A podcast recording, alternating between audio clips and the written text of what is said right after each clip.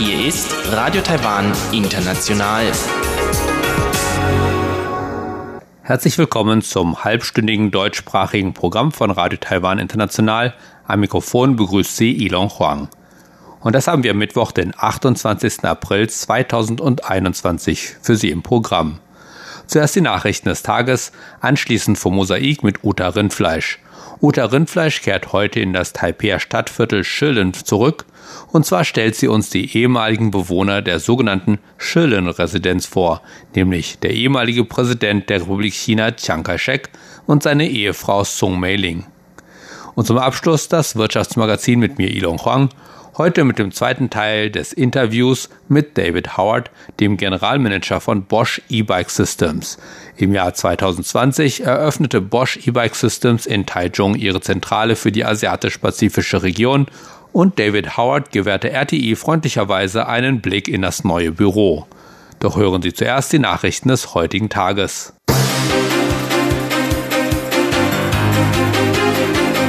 Sie hören die Tagesnachrichten von Radio Taiwan International. Zunächst die Schlagzeilen. Internationale Parlamentarische Gruppe fordert die Aufnahme Taiwans in die Weltgesundheitsversammlung. Taiwans Epidemie-Kommandozentrum meldet sechs neue Corona-Infektionen, davon drei lokale. Und Taiwan schickt Sauerstoffkonzentratoren nach Indien. Und nun die Meldungen im Einzelnen.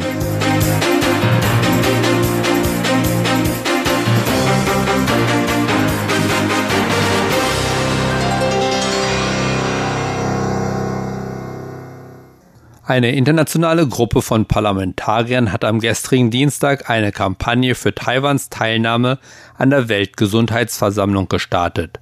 Der fortgesetzte Ausschluss Taiwans schaffe eine gefährliche Lücke im globalen Gesundheitsnetzwerk, warnen die Parlamentarier. Der Interparliamentary Alliance on China gehören insgesamt 15 Parlamentarier aus zwölf Parlamenten in Europa, Nordamerika und Australien an. Die Kampagne wurde mit einem Video auf der Twitter-Seite der Gruppe gestartet. In dem Video loben die Parlamentarier Taiwans Reaktion auf Covid-19, seine Spenden von medizinischer Ausrüstung während der Pandemie und seine Unterstützung für globale Gesundheitsinitiativen. Trotzdem, so argumentieren sie, habe Peking die globale Gesundheit weiter politisiert, indem es Taiwans Teilnahme an der Weltgesundheitsversammlung blockiert habe wodurch eine gefährliche Lücke in der globalen Gesundheit entstanden sei, während der Welt auch Taiwans medizinisches Fachwissen vorenthalten werde. Wenn Taiwan außen vor gelassen wird, leiden wir alle darunter. Es ist Zeit, Taiwan helfen zu lassen, schließt das Video, während es die Menschen dazu auffordert, ihre Unterstützung in den sozialen Medien mit dem Hashtag Let Taiwan Help zu zeigen. Taiwans Außenministerium begrüßte die Kampagne. Sie zeige, dass die öffentliche Unterstützung für Taiwans Aufnahme in die Weltgesundheitsversammlung in demokratischen Ländern Mainstream sei. Taiwans Epidemie-Kommandozentrum hat heute sechs neue Corona-Infektionen gemeldet, davon drei lokale. Zwei der lokalen Infektionen werden mit der taiwanischen Fluggesellschaft China Airlines in Verbindung gebracht. Die Fluggesellschaft, eine der größten Taiwans, hat in der vergangenen Woche mehrere Covid-19-Fälle gemeldet, wobei die Quelle dieser Infektionen unklar bleibt. Am Dienstag stellte das Kommandozentrum fest, dass drei Piloten von China Airline positiv auf Antikörper des Coronavirus getestet wurden und begann ihre engen Kontakte zu testen. Zwei Familienmitglieder von zwei dieser Piloten wurden am Mittwoch positiv auf Covid-19 getestet. Diese neuen Fälle können als Familiencluster angesehen werden und das Kommandozentrum führt weitere Tests durch, um zu sehen, ob noch mehr Menschen infiziert wurden. Der dritte inländische Fall, der Mittwoch gemeldet wurde, war ein Mann in den 70ern, der der Bruder eines zuvor gemeldeten Covid-19-Falles ist. Neben den drei inländischen Fällen verzeichnete Taiwan auch drei importierte Fälle, was die Gesamtzahl der Fälle im Land auf 1116 seit Beginn des Ausbruchs Anfang 2020 erhöht. Taiwan schickt Sauerstoffkonzentratoren nach Indien. Damit reagiert Taiwan auf die Notsituation in indischen Krankenhäusern, die durch die stark angestiegene Zahl der Covid-19-Fälle entstanden ist. Die indischen Krankenhäuser können nicht mehr ausreichend mit Sauerstoff versorgt werden. Sauerstoffkonzentratoren sind Maschinen, die Stickstoff aus der Luft entfernen, so dass Sauerstoff angereichertes Gas für den medizinischen Gebrauch übrig bleibt.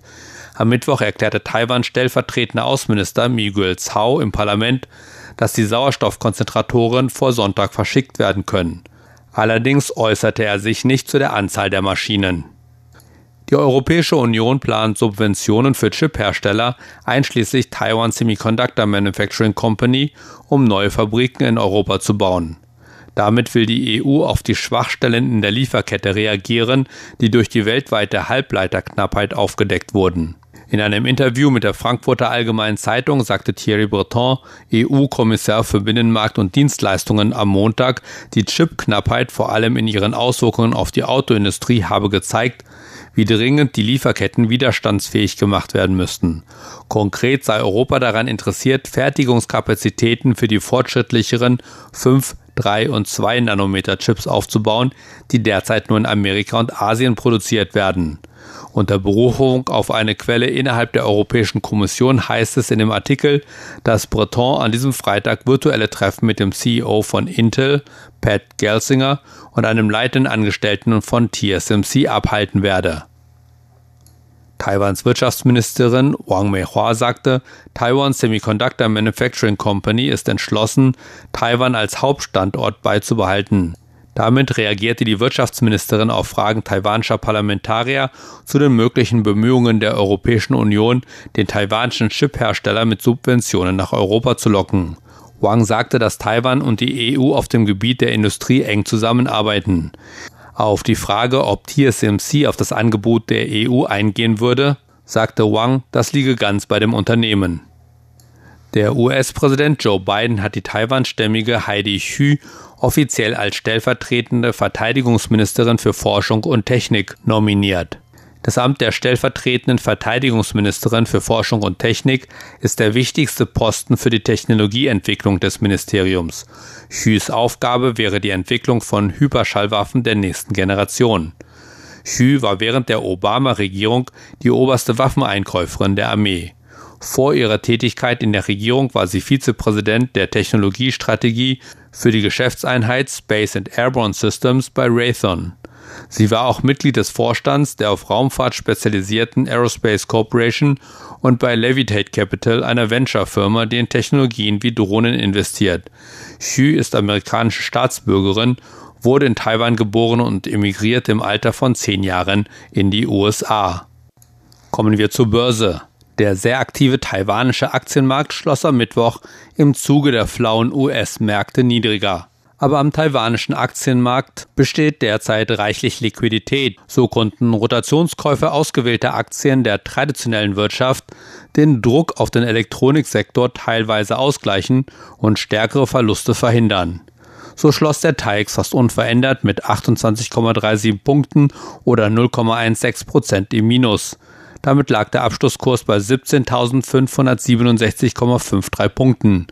Das Handelsvolumen an diesem Mittwoch betrug 506,48 Milliarden Taiwan-Dollar, umgerechnet gut 15 Milliarden Euro. Und nun das Wetter.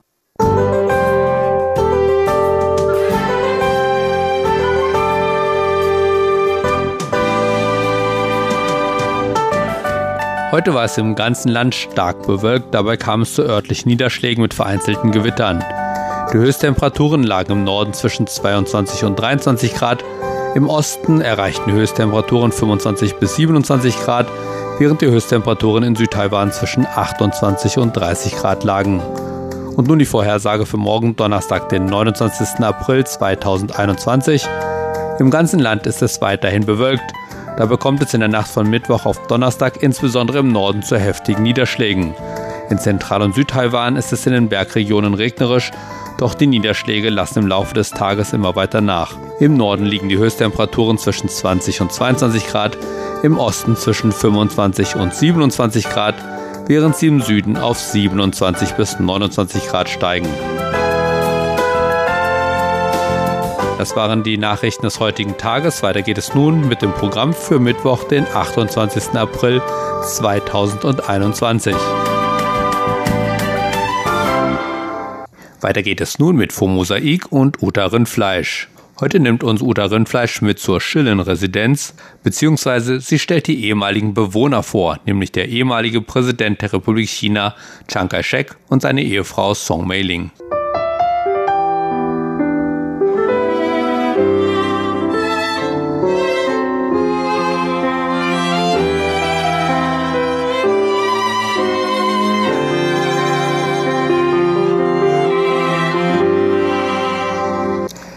Liebe Hörerinnen und Hörer, am Ende der letzten Sendung bin ich auf die Residenz von Generalissimo Chiang Kai-shek, dem ehemaligen Präsidenten der Republik China auf Taiwan, zu sprechen gekommen. Heute will ich Ihnen ein bisschen mehr über die Bewohner dieses Hauses erzählen, obwohl dies in der kurzen Zeit dieser Sendung nicht umfassend geschehen kann, und das wird auch in der Residenz nicht versucht. Tatsächlich darf man hier keine kritische Betrachtung der Person Chiang Kai-shek erwarten. Hier geht es um den Privatmann und die sogenannte Jahrhundertliebe zwischen Chiang Kai-shek und Sung Mei-ling. Auf einer langen Tafel vor dem Eingang zur Residenz sind für jedes Lebensjahr der beiden das jeweils wichtigste Ereignis aufgelistet. Hier wird versucht, das angeblich so harmonische Familienleben Chiang Kai-sheks darzustellen. Ganz so bieder, wie es hier scheint, war sein Privatleben aber durchaus nicht.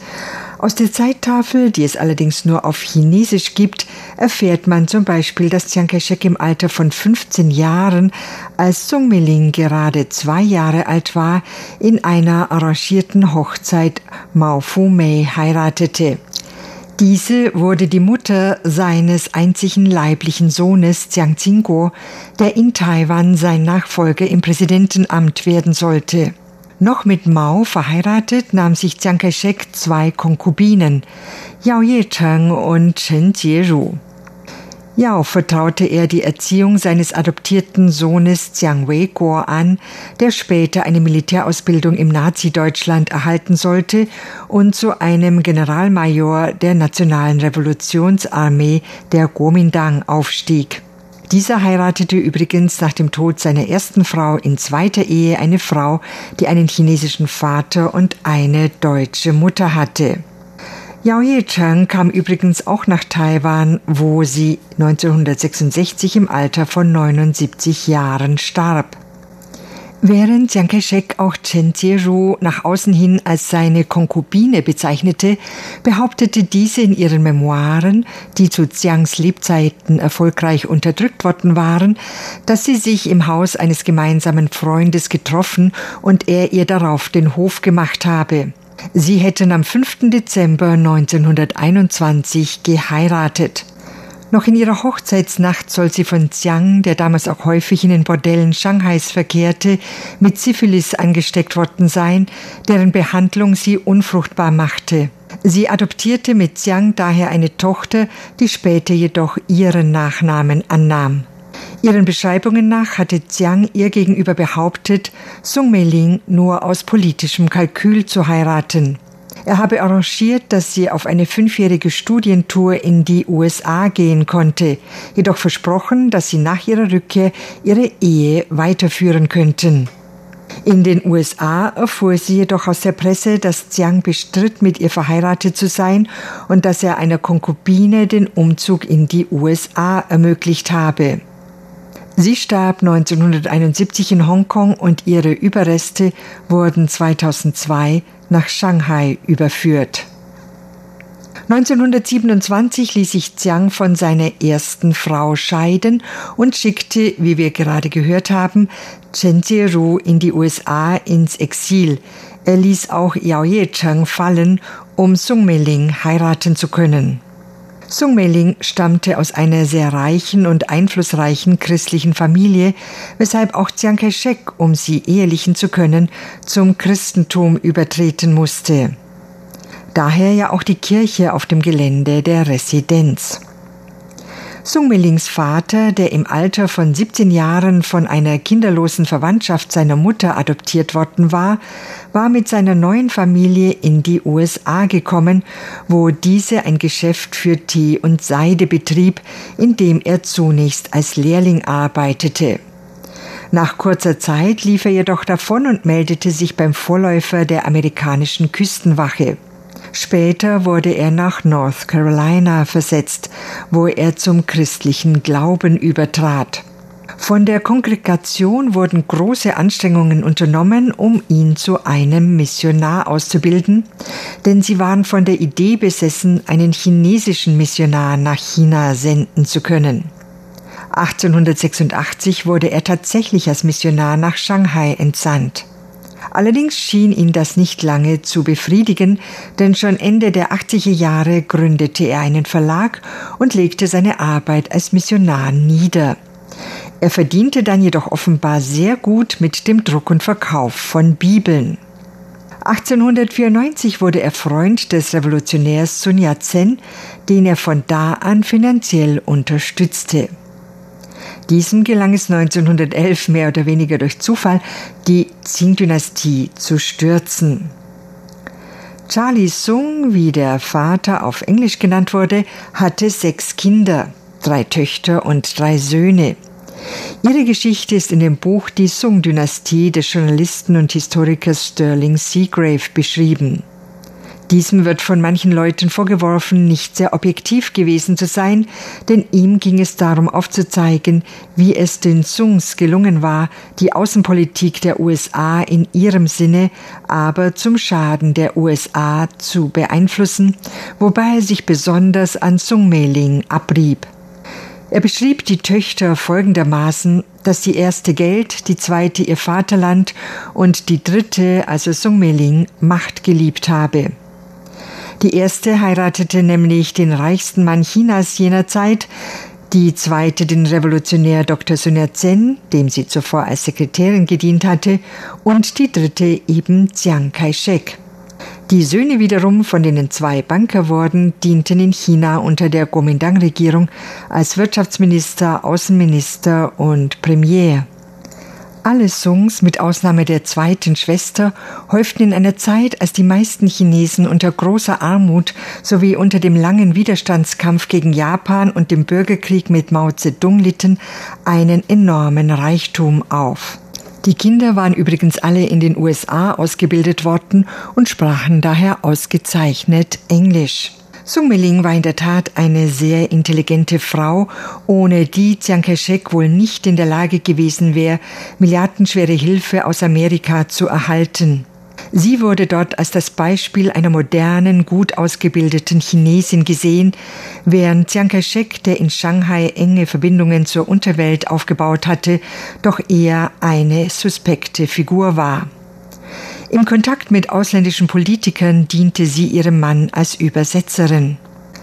Sie machte auch Reisen durch die USA, um für Hilfe für die Regierung ihres Mannes zu werben und trat sogar vor dem amerikanischen Kongress auf, um eine Rede, die in ihrem Arbeitszimmer in der Residenz für die Besucher abgespielt wird, zu halten. Sie wirkte immer wie eine, zwar nicht unbedingt volksnahe, doch elegante und würdige Landesmutter, die wie ihr Mann von den meisten Festlandchinesen, die mit ihnen nach Taiwan gekommen waren, bewundert oder gar verehrt wurde. Und diese Verehrung kann man auch noch bei den Angestellten der Residenz spüren, obwohl sie nicht lange nach dem Tod ihres Mannes, da sie sich mit dessen Sohn Jiang Xingguo nicht verstand, Taiwan den Rücken gekehrt und nach Amerika gegangen war, wohin schon vor ihr ihre Brüder geflüchtet waren. Tatsächlich war dies vermutlich zum Wohle Taiwans. Ob ihre Beziehung zu Chiang Kai-shek tatsächlich eine Liebesbeziehung war, bleibt dahingestellt. In der Residenz wohnten sie auf jeden Fall in getrennten Schlafzimmern. Die Residenz ist mit vielen Bildern aus ihrer Hand geschmückt, denn sie hatte bei berühmten Künstlern chinesische Malerei und Kalligraphie erlernt und war auch durchaus begabt. Die Residenz ist mit vielen Bildern aus ihrer Hand geschmückt, denn sie hatte bei berühmten Künstlern chinesische Malerei und Kalligraphie erlernt und war wohl auch talentiert. Und es ist auch ein Geschenk Jiang Tsingguos ausgestellt, das er der geliebten Mutter zum Geburtstag schenkte. Es wird dort also alles getan, den Schein einer heilen Familie zu kreieren. Damit muss ich mich nun schon wieder von Ihnen verabschieden. Auf Wiederhören. Am Mikrofon war Uta Rindfleisch. Das war Uta Rindfleisch mit dem Fomosaik. Weiter geht es nun mit dem Wirtschaftsmagazin. Heute mit dem zweiten Teil des Gespräches mit David Howard, Generalmanager von Bosch E-Bike Systems.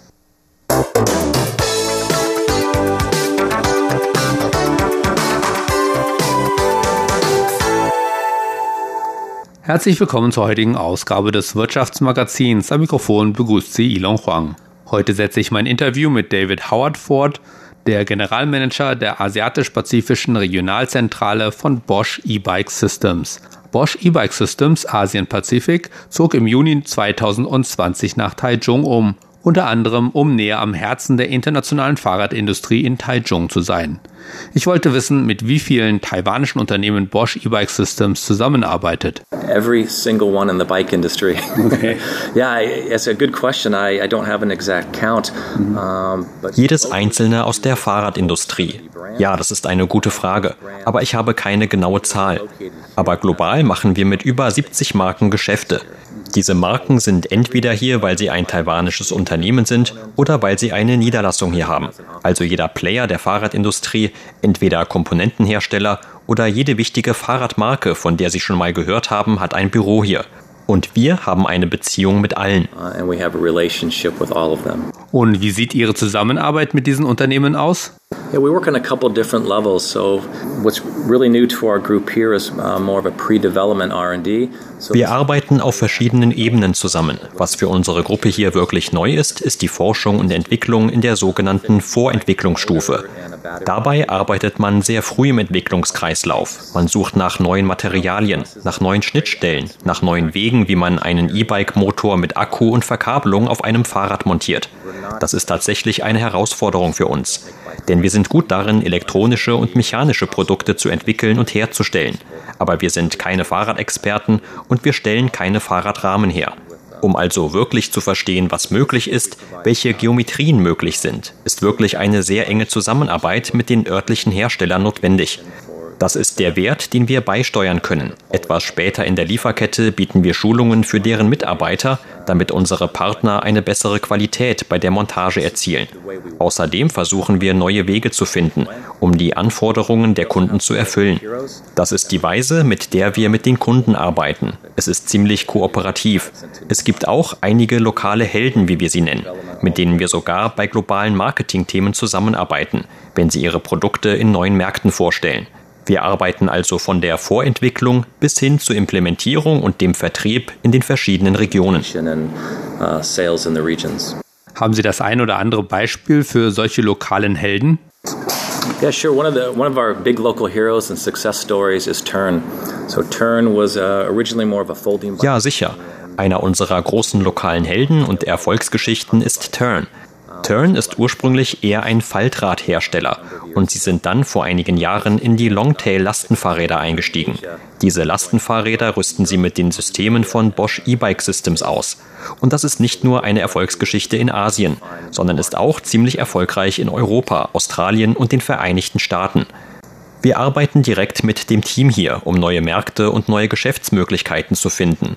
Und wir helfen auch dabei, die Marke global bekannt zu machen und nicht nur lokal.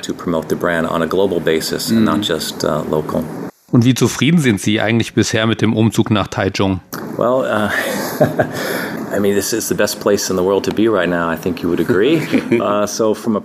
Nun, ich denke, das ist derzeit der beste Platz auf der Welt, wo man sein kann. Denken Sie nicht auch? Persönlich bin ich also sehr zufrieden.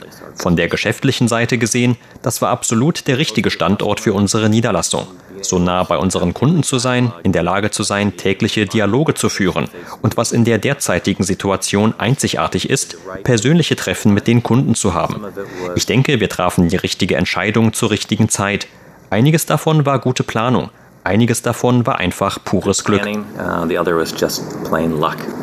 Wie sieht eigentlich der E-Bike-Markt hier in Taiwan aus? The idea of um, a domestic e-bike market in Taiwan is quite unique. Die Idee eines einheimischen E-Bike-Marktes in Taiwan ist eher einzigartig. Das ist eher ein Markt für Motorroller, ein Markt für Gashebel. Dabei ist ein wenig ironisch, dass zwei der größten Fahrradfirmen hier sitzen. Giant ist eine der größten Fahrradfirmen weltweit. Doch bis vor kurzem haben sie nur sehr wenige Pedelecs auf dem taiwanischen Markt verkauft. Wir sehen jetzt einen gewissen Trend für Pedelecs, Produkte ohne Gashebel. Ein anderer lokaler Held ist Gogoro, ein Hersteller von Elektromotorrollern, der vor kurzem in das lokale E-Bike-Segment eingestiegen ist. Es gibt also viel Motivation für uns, uns daran zu beteiligen. Wir haben bisher kein Produkt für den einheimischen Markt herausgegeben, aber wir planen das für die Zukunft. Und wir möchten dabei helfen, Fahrradfahren hier zu fördern. Denn Taiwan ist ein Paradies zum Fahrradfahren. Und wir denken, es gibt viel Raum für Wachstum und für Benutzer Spaß mit E-Bikes zu haben. Fahren Sie selbst auch Fahrrad? I do. Uh, road bike and mountain. Okay. Uh, this is one of my motivations to join the e-bike group from my former Ja, Rennrad und Mountainbike. Das war eine der Motivationen, meinen ehemaligen Unternehmensbereich Elektrowerkzeuge zu verlassen und mich Bosch E-Bike Systems anzuschließen. Dadurch sah ich die Möglichkeit, mein Hobby und mein professionelles Leben zu verbinden. Dafür habe ich sogar die USA verlassen und bin nach Deutschland gezogen. Germany so Hatten Sie die Chance, die Gegend hier in Taiwan oder um Taichung herum auf dem Fahrrad zu erkunden? Yeah, not as not as much as I'd like. We've been very busy since we arrived, uh, but we do have a tradition in the bike industry, which is a week. Nicht so oft, wie ich gern möchte. Wir waren sehr beschäftigt, seit wir hier angekommen sind, aber wir haben eine Tradition in der Fahrradindustrie, nämlich eine wöchentliche Radfahrt während der Mittagspause. So komme ich wenigstens ein oder zweimal die Woche raus, um Rad zu fahren. Unglücklicherweise ist es im Sommer etwas heiß, daher trainiere ich in der Zeit eher drinnen. Aber die Möglichkeiten zum Radfahren hier sind sehr vielfältig. Und das Terrain ist wirklich großartig. Egal ob man entlang der Küste fährt oder ob man den Uling-Pass überquert, ob man durch Hualien an der Ostküste fährt, es gibt so viele Plätze, die man mit dem E-Bike oder mit jeder Art von Fahrrad entdecken kann. Deshalb habe ich gesagt, es ist ein Paradies für Radfahrer. Tolle Landschaften, super Straßen und am Schluss natürlich großartiges Essen. Welche Ziele für die Zukunft hat Bosch E-Bike Systems? The goals for the future, um, I guess, would be twofold. One is to increase the amount of Die Ziele für die Zukunft. Ich denke, da gibt es zwei Ziele. Erstens die Industrie in Sachen Forschung und Entwicklung noch mehr zu unterstützen. Damit meine ich in Zusammenarbeit der Industrie hier das neue Aussehen, das neue Gefühl und die neue Passfähigkeit des E-Bikes zu entwickeln.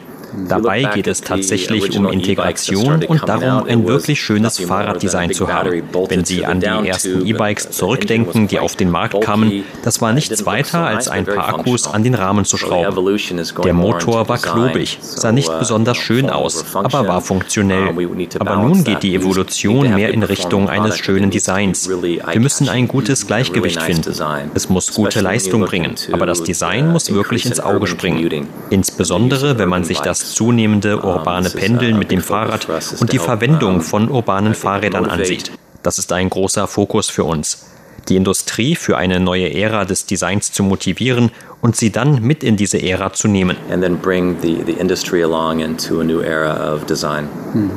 Es gibt immer wieder Meldungen von Unfällen mit E-Bikes. Es steckt ja schon einige Kraft hinter einem E-Bike. Arbeiten Sie auch daran, die Sicherheit von E-Bikes zu erhöhen?